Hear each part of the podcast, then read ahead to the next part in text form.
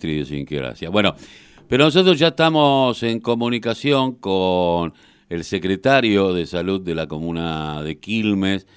Eh, estamos hablando del doctor Jonathan Confino. Muy buenos días, Jonathan. Carlos Tafanet te saluda aquí desde la radio de la Unión Nacional de Club de Barrio en La Voz. Hola, Carlos. Muy buenos días. ¿Cómo estás? Bien. Eh, ¿Vos sos hincha de Quilmes? Sí, sí. Ah, bueno. Muy hincha de Quilmes. lo lamento. Yo tomo mate, dijo un amigo. Yo soy hincha de Argentina. Bueno, pero bueno, está muy bien. eh, bueno, hay nuevos criterios de diagnóstico eh, y esto es muy importante, ¿no? Porque y lo quiero complementar con esto de los temas del autotest y el control que va a tener el Estado sobre aquellos que se hagan el autotest, porque va a haber una información que no exista. Eh, ¿Cómo está eh, el tema? ¿Por qué no le explicas un poco a la audiencia esto de los nuevos criterios de diagnóstico? Bueno, efectivamente, la semana pasada, luego del, acuerdo entre los ministros de salud de todas las provincias en el marco del Consejo Federal de Salud, eh, se tomó la decisión de eh, darle mayor preponderancia al criterio clínico a la hora de diagnosticar un caso de COVID. Eso se da en el marco de que hay una gran circulación de COVID, eh, casi que prevalece absolutamente entre las infecciones virales. Entonces, en, este marco de, tanta incidencia y tantos casos de COVID, se le da mayor preponderancia a la clínica, por lo cual una persona que vive en un lugar donde hay mucha circulación viral y eso eh, se enmarca una definición que habla de más de 500 casos por 100.000 habitantes que se da, por ejemplo, en toda la provincia de Buenos Aires. Una persona que tenga dos o más síntomas, de los que ya conocemos, de fiebre, tos, dolor de garganta, dolores musculares, rinitis, eh, ya se va a poder diagnosticar en cualquier centro de salud como un caso de COVID.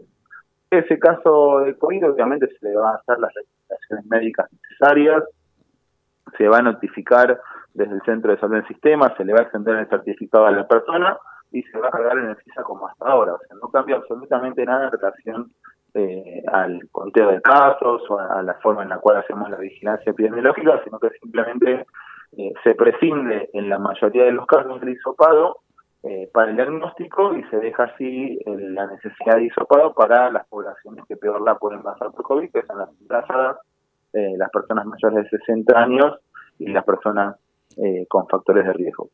Esto es para eh, porque hubo un momento en principios de enero, fines de, diciembre, principio de enero, donde vimos que casi colapsó el sistema sanitario en lo que hacía al testeo y por sobre todas las cosas con muchos niveles de violencia por parte de la ciudadanía hacia los médicos, lo, lo vimos en las playas sobre todo en muchos de los sectores medios, ¿no? Esto lo, tenemos que decir también. Digo, bueno, esto es lo que es que reduce. Bueno, si tenés tres, tres, de los síntomas, bueno, ya date por, eh, por, por, por, tenerlo. Después, bueno, hará los pasos que tengas ya, llamas al 148 y de ahí en adelante puedes llevar adelante otro, otras cuestiones. Ahora pregunto. Sí, decime. No, una, una aclaración me parece un grande en relación a lo que decís. No sé si el cambio de definición eh, responde necesariamente a, a esas situaciones que, obviamente existieron, ¿no? En cuanto a una gran demanda del sistema, en muchas situaciones eh, desafortunadas, sino que eh, al haber tanta circulación uno empieza a tomar el COVID muy de a poco, entrando en una etapa diferente donde, eh, como hacemos los médicos en muchas situaciones, por ejemplo, cuando uno eh, ausculta a una persona que está con todo, con fiebre, con expectoración y poderle diagnosticar una bronquitis sin necesidad de hacerle una radiografía. Entonces, a poco estamos entrando en una etapa diferente eh, donde eh, también cambiamos la lógica de tener puntos de testeo, donde, bueno, aquí nos teníamos eh, 15 lugares de testeo, pero tenemos 45 centros de salud, entonces hoy tenemos pasando puntos de testeo a puntos de diagnóstico. ¿Cuáles son los puntos de diagnóstico? Todos, porque ya se recurre a la clínica para el diagnóstico de esta enfermedad. Eh, ¿Cómo está hoy Quilmes en este sentido, más allá de la región? Porque, bueno, uno a veces se mide por región porque quien vive en Avellaneda va a Quilmes, quien va a Quilmes, quien vive en Quilmes se va a Loma. Hay una, hay normalmente la región, Quilmes, Verazategui, Varela, Avellaneda, Lanús, sí, eh, Lomas de Zamora, Almirante Orón, son lugares donde hay mucha gente que circula constantemente y a lo mejor vive en uno de esos distritos, pero circula por los demás. Sí, exacto, exacto. La situación de Quilmes no es diferente de la situación del resto del conurbano bonaerense.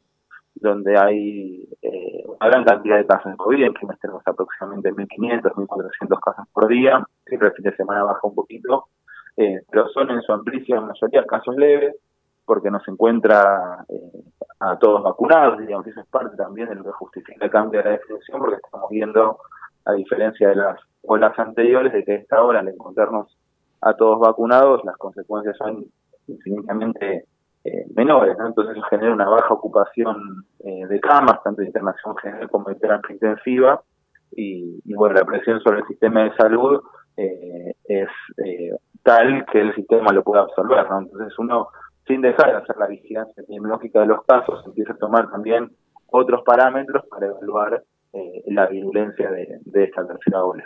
Eh, vos sabés que te, recordarás cuando se, se, hizo el Somos Quilmes, había mucha crítica porque, y yo te voy a decir la verdad que en algún momento me generó duda, y que, che, nos vamos a, juntar todos eh, teniendo en cuenta de que hay, está elevándose el, nivel de caso. Evidentemente, gracias a, Dios, me, uno se equivoca a veces. Eh, y, y fue muy bueno la recepción y el tema del control y la vacunación eh, cada vez que hay un evento. Sí, sí, exactamente, digamos, es una estrategia para, para convocar en muchos casos jóvenes eh, y que, tienen que presentar el pase sanitario, una exigencia muy estricta del pase sanitario, no hay nadie que pueda pasar un evento de estas características sin el pase sanitario y se le da la posibilidad a las personas que tienen eh, que no lo tienen eh, vacunarse había en ese momento, digamos, si han habido festivales donde hemos vacunado casi a 500 personas, el día de sábado estuvimos en Museo de Transporte, vacunamos eh, casi a 200 personas, eh, y, es sin duda una estrategia para, no solamente para, para universalizar y democratizar el acceso a la, a la cultura y a la, música, ¿no? que muchas veces queda eh, por ahí circunscrito a sectores de mayor poder adquisitivo, sino que además también es una estrategia sanitaria para convocar eh, a la población, particularmente adolescentes, que son entre quienes más tenemos que, eh, seguir aumentando los niveles de vacunación y, y bueno, eso montamos los, operativos itinerantes y, el resultado es muy bueno. Y lo que he visto también es que, bueno, el río ha tenido hoy una mayor presencia del Estado, a diferencia de otros años. Recordemos que, bueno, en las anteriores hubo un verano en el cual eh, se complicó, pero en este verano, en donde desde también desde la política de medio ambiente, estar con mucha mayor presencia en lo que hace a la limpieza del río, también dio como una excusa para que las postas sanitarias funcionen.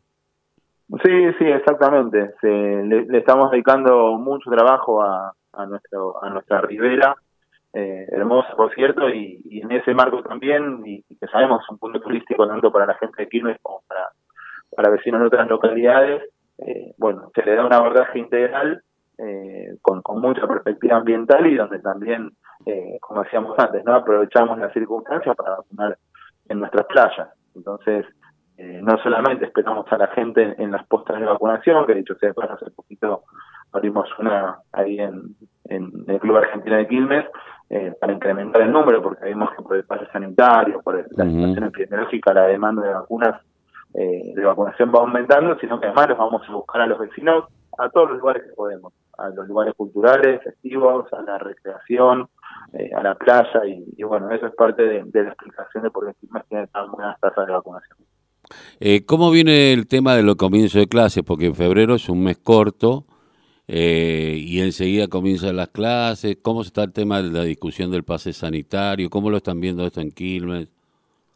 Bueno, nosotros ya estamos organizando en conjunto con la provincia de Buenos Aires la vacunación en escuelas, entonces vamos a empezar a coordinar con los directores y autoridades de las escuelas para vacunar. Recordemos que es algo que venimos haciendo, digamos, ya en los últimos meses del año pasado lo hicimos en, eh, ya en algunas escuelas con muy buenos resultados, digamos, muy bien aceptado por la comunidad educativa, así que vamos a continuar de esa manera, pues sin duda es eh, quizás el principal desafío que tenemos de cara a los próximos meses eh, aumentar al máximo posible la cobertura de vacunación entre los chicos de edad primaria eh, para que el regreso a, clases sea lo más seguro posible. Y la última, eh, desde el día de hoy ya podemos conseguir en el, en el conurbano y en Cava, en el AMBA, el tema del autotest. Eh, ¿Qué pro y qué contras tiene este, el tema del autotest? Bueno, el autotest ya está disponible en las farmacias, ya enfocado por la ANMAT. Eh, el, gran desafío que es que eh, los farmacéuticos puedan comunicar eh, el resultado de cada uno de los test para que no se pierdan esos resultados y se pueda hacer una buena vigilancia. bueno, sin duda es una estrategia complementaria a la disponibilidad de isopados que hay en los centros de salud. Hoy con el cambio de definición eh, quizás tiene menos relevancia que, tenía cuando se autorizaron y, generaba una gran expectativa. Eh, pero bueno, por otro lado tampoco uno imagina que sea una política universal porque porque el costo eh, es relativamente alto, digamos, no sé cuánto va a estar de precio el público. 1500 a, de 1.500 a 1.700 pesos. Bueno, por eso, digamos, eso, eso es, un, es un costo que, que no todo el mundo puede sí. pueda acceder y, además es algo que, está disponible de manera gratuita en los salud, con lo cual creo que suma, me parece que está muy bien, eh, pero en este marco donde, como decíamos al comienzo, se da mayor preponderancia del criterio clínico, la gran mayoría de la población no va a tener necesidad de isoparse para diagnosticar COVID. Y el tema del barbijo, porque yo lo escuchaba a Crepla, que ya se, se venía charlando, el tema del barbijo de tela y el tema del, de barbijos mejores, como que el de tela no es bueno. Sí, exacto, digamos, después de ya, bueno, eh, un año y medio de, usar barbijo, ¿no? Y analizar diferentes resultados en, relación a a la efectividad, ¿no? De, las medidas que se van tomando, eh, sin duda los barbijos eh, quirúrgicos, digamos, médicos, por decirlo de alguna manera, generan mayor protección, ¿no? Entonces, un poco se está tratando de, de avanzar hacia ese lado. Eh, Jonathan, te agradezco mucho haber pasado por la voz, el grito que les calle el silencio aquí en la radio de la Unión Nacional de Clubes de Barrio. Siempre es un gusto. Un abrazo. Bueno, al contrario, muchos saludos, buena semana y, y para mí también es un gusto, así que nos seguiremos. Un saludo. Un abrazo.